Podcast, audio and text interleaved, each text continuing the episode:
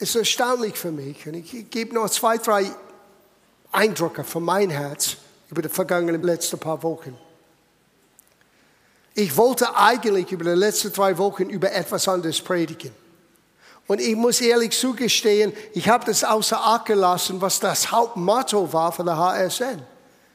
Dass Hoffnung so eine wichtige Rolle spielte, war mir nicht wirklich dessen bewusst. Und doch, ich hatte in meinem Herzen, wie ihr gemerkt habe, die junge Dame, die die Ansage gemacht hat, sie heißt Elizabeth, sie ist seit Wochen weg. Und Elizabeth und ich, wir, das ist meine Assistentin seit über langer Zeit, mehr als drei Jahrzehnten. Und wir hatten alles vorbereitet, so dass wenn sie weg ist, ich werde nicht durcheinander kommen und alles schön geordnet. Und dann geht sie weg und Gott sagte, no, schmeiß das weg. Wir sollten über Hoffnung reden. Wir haben über Hoffnung, die wir in einer Herausforderung haben kann, wie eine Anker für unsere Seele. Und dieser Anker ist festgesetzt in Jesus selber. Dann hatte ich etwas für die zweite Woche gedacht und Gott sagte, schmeiß das weg. Rede über die Gemeinde, Hoffnung für diese Welt. Und das haben wir getan. Und dann am gestern in den Gottesdiensten, auch bei uns, wir waren ähm, gebeten mitzuhelfen im Rahmen von Miteinander für Europa. Es gab in der Matthäuskirche eine englischsprachende, äh, sprechige, äh, sprach, ges gesprochenen Gottesdienst. hey, ihr müsst verstehen, die jungen Leute, die haben viel Energie. Die kommen auf mich zu und sagten, ah, einer hat eine Idee für ein Video. Und das war ein Donnerstag. Und so, ich musste diesen Video fertig machen für Samstag in der Früh. Das heißt, wenig schlafen, aufnehmen nach dem Gottesdienst zum Auftakt, zum Beten für der HSN. Und die alle sind weggegangen. Ich bin hier geblieben bis spät in der Nacht. Und dann um 9 Uhr in der Früh, hier ist euer Video. Und dann haben sie das auch benutzt gestern in den Gottesdienst. Und wir werden es sicherlich posten irgendwo am Website, am Internet, am Facebook. Weil viele Menschen haben kurz gesagt, was verändert worden ist, nachdem Jesus in ihr Leben kam. Und äh, ich habe es ein bisschen dann auf den Livestreaming ein bisschen mitverfolgt und gesehen. Und das hat so eine Aussagekraft. Aber als ich dann zu den Circus Chronik ging, und habe ich gehört, Hoffnung, Hoffnung, Hoffnung. Und dann habe ich den T-Shirts gesehen, Hope Generation. Wir werden einige bestellen. Viele wollen diesen Hope Generation T-Shirts bekommen. Wir werden, wir werden uns schlau machen, wie wir das tun können. Ich dachte, oh Gott, ich denke, ich habe vom Himmel gehört. Hoffnung ist unsere Aufgabe. Nicht nur Hoffnung zu entdecken, es beginnt dort. Und alles fängt an mit Hoffnung. Der Glaube fängt an mit Hoffnung. Ohne Hoffnung hast du wirklich keinen Glauben. Weil der Glaube ist dieses Substanz oder dieses Realität, was unsere Hoffnung uns zuerst gegeben hat. Wir haben über Abraham zum Beispiel gesprochen, wie ihr Name verändert worden ist auf Abraham. Gegen alle Hoffnung, gegen alle natürliche ja, äh, Möglichkeiten, die es zustande kommen kann, gegen alle Hoffnung. Er ist in Hoffnung bis hin zum Glauben gegangen. Alles fängt an mit Hoffnung. Und wir müssen verstehen, diese Hoffnung hilft uns, dass wir wie Abraham ins Glauben hineingehen können. Und der Glaube weiß, ich weiß, was ich bin, ich weiß, was ich habe. Es ist meins jetzt wegen Jesus. Aber es fängt an mit der Hoffnung, mit einem Ziel, wie es anders sein kann. Und alles wegen Jesus. Well, wir waren in diesem englischen Gottesdienst, Rita, Deborah und ich. Und ähm, es gab einen, ich weiß nicht, was ihr Titel war, aber sie ist in einer katholischer, charismatischer Bewegung in England und Yorkshire, glaube ich, war sie. Und sie hat den Predigt gegeben. Und äh, sie hat super gepredigt, muss ich sagen. Es war fantastisch. Und sie wurde ein Text gegeben aus Lukas Evangelium. Der Begegnung, wo Elisabeth und Maria zum ersten Mal zusammenkamen. Und sie sagte dreimal in der Predigt, ich weiß nicht, warum mir dieses Text anvertraut wurde für diesen Gottesdienst, aber ich werde daraus predigen. Und sie hat das super gemacht. Und ich saß dort und ich hörte, was sie sagte und plötzlich es kam mir. Und die haben mich gebeten, am Ende des Gottesdienstes mit anderen zu beten und ich sollte für der HSN beten. Und dann ist es mir aufgefallen. Es war eine Begegnung von Elisabeth, die sehr alt war. Und Maria, die eigentlich, wenn du wirklich wissen wolltest, wahrscheinlich ein Teenager war. Ich weiß, wir denken nicht, dass solche Menschen wie Maria und, und Petrus und Paulus, dass sie irgendwann jung waren.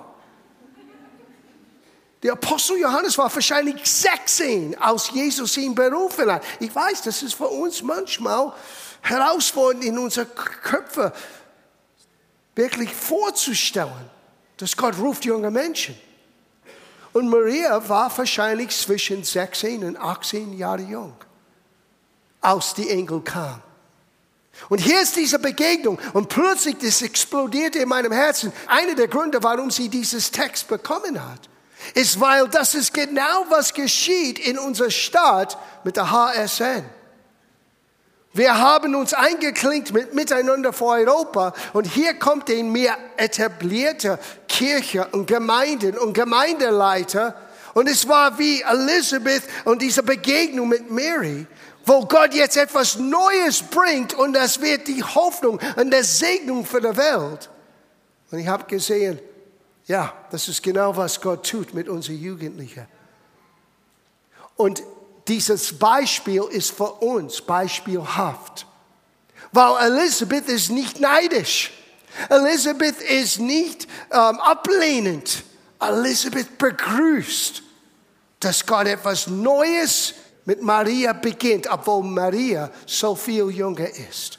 Und Elisabeth war so viele Jahre fruchtlos hat gebetet, hat erwartet, hat gekämpft. Und ich dachte, wenn ich das ein bisschen ausdehnen darf, es ist ein bisschen wie meine Generation.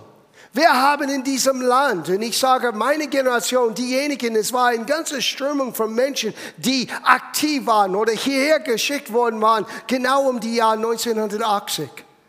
Und viele neue Gemeinden und Werken waren um diese Zeit begonnen. 78 bis 1980 bis 82, in dieser vier, fünf Jahre Periode. Und wir haben geachtet und gebetet und geglaubt und verkündigt und Boden durchgebracht. Und jetzt plötzlich kommt eine neue Generation und die bekommen Stakos. Die bekommen Open Air. Die bekommen Moving Lights. Wir hatten uns gefreut mit einem Scheinwerfer. Aber dann ist es mir aufgefallen, genauso wie Elisabeth, das nicht widerstanden hat und nicht gesagt habe, aber ich bin alt und länger dabei. Nein, sie hat sich gefreut. Warum kommt die Mutter meines Herrn zu mir? Und diese Einstellung, das war genau das, was in meinem Herzen explodierte. Ich wusste, bevor es zustande kam, Gott wird, und es war nicht nur für die jungen Leute, Gott benutzt durch die junge Generation eine außergewöhnliche Geheimwaffe. Dieses Begeisterung, dieses Erwartung, dieses Bereitschaft. Ja, ich bekenne mich zu Jesus. In den jungen Generationen etwas durchzubrechen in den unsichtbaren Welt damit es eine sichtbare Veränderung hervorbringt.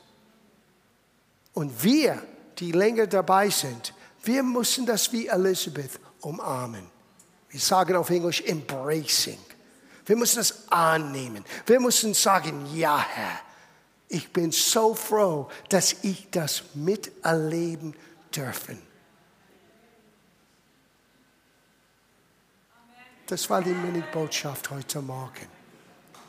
Und die Botschaft für alle, jung und alt, ist, weil Jesus für uns gekommen ist, We are no longer slaves. Wir sind kein Sklaven mehr. Wir sind nicht in Angst und in Minderwertigkeit und all die Dinge, die Hoffnungslosigkeit, die die Menschen wirklich verzweifeln. Wir sind das nicht länger ausgesetzt. We are no longer slaves.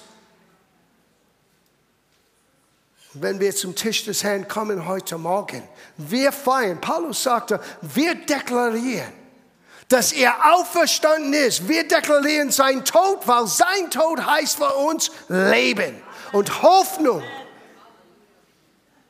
Aber wisst ihr, was wir noch mehr feiern? Dass wir ein Stück besser verstehen nach dieses Wochenende. Es ist nicht nur für mich geschehen. Gott möchte durch uns, durch mich, durch dich diese Botschaft der Hoffnung zu Menschen, die in Dunkelheit sitzen, weiterbringen. Und wenn du alt bist wie ich, dann sei wie Elisabeth. Umarm das, empfang das, unterstütz das und sei froh. Und wenn du jung bist, wie Maria war damals, verstehe. Und das fand ich so gut in ihrer Botschaft. Maria hat am Anfang gesagt, ja, wie kann das sein? Wie kann es sein, dass Gott unser Land verändert, dass Gott uns als junge Menschen benutzen kann? Wie kann es sein, dass ich als Teenager Gott erleben kann? Sei wie Maria. Wisst ihr, was sie sagte? Lass es bei mir und in mir passieren, gemäß dein Wort, Gott. Das ist alles, was Gott braucht. Wenn du beginnst, Gott auszutüfteln und zu überlegen, genau wie er das macht, vergesst das.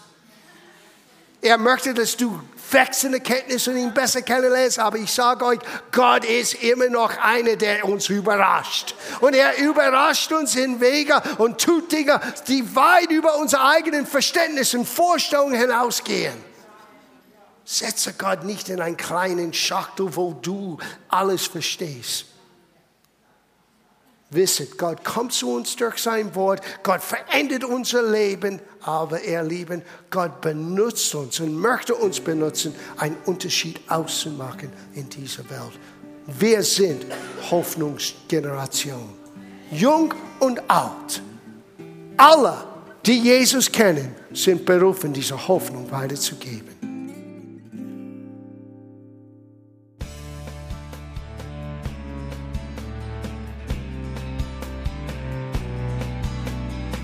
Liebe Zuhörer, das war ein Ausschnitt eines Gottesdienstes hier im Gospel Life Center. Auf unserer Website www.gospellifecenter.de können Sie die Notizen für diese und andere Predigten nachlesen und sich über die Arbeit vom Gospel Life Center informieren. Wir wünschen Ihnen Gottes Segen.